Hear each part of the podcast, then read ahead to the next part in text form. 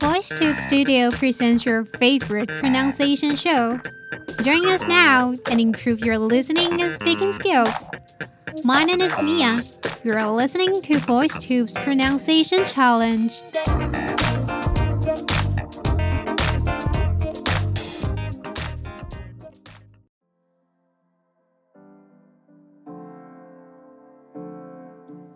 Hello, first VoiceTubers! How are you today? The video today is about forgiving. To be genuinely forgiving might be hard sometimes. Not to mention the person you are forgiving is yourself. We'll go back to discuss the video later, and now let's see the sentence first. There's a wonderful quote by a spiritual writer, Richard Rohr. He says, If we do not transform our pen, we will most assuredly transmit it. I'll repeat again. There's a wonderful quote by the spiritual writer Richard Rohr. He says, If we do not transform our pen, we will most assuredly transmit it. Now let's see the pronunciation tips. The first one is there's a there's a here it used linking. There's uh so link there's and uh together. Number two, spiritual. Spiritual. When you pronounce the word, um notice that it is spiritual is uh in the middle of the word. It's not spiritual. It's not t. There's no t sound here. So let's repeat again. Spiritual. Spiritual.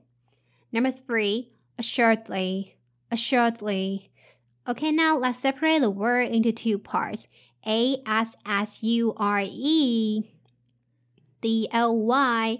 So in the first part, the A here is uh uh and then S S U R E is sure sure is sh and then ooh and are sure. So the first part is assure, assure. Now the second part, D L Y. Notice that there's no uh sound in dly, dly. So it's dly instead of dly. So combining all together, assuredly, assuredly. Number four, transmitted, transmitted. So the end of the word of transmit is IT and it is also IT. So there's a uh, repetitive it sound.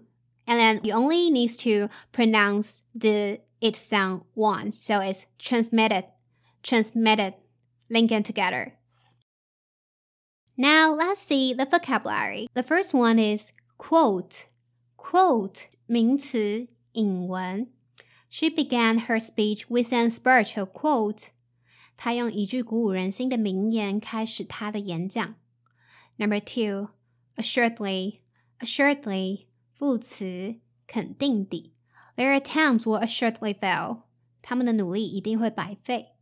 Number three, transmit, transmit, 动词，传播。 as a leader, you should be confident about the challenges, or your fear will transmit to your teammates. 作为一个领导者，你应该对挑战充满信心，否则你的恐惧会散播给你的队友。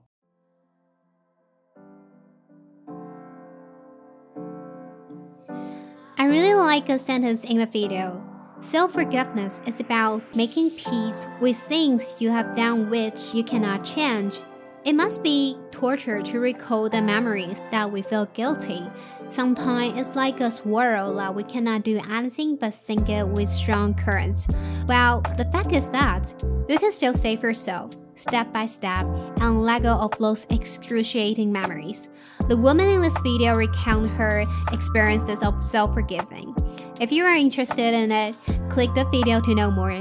This is the end of today's episode. I am Mia. See you on Friday.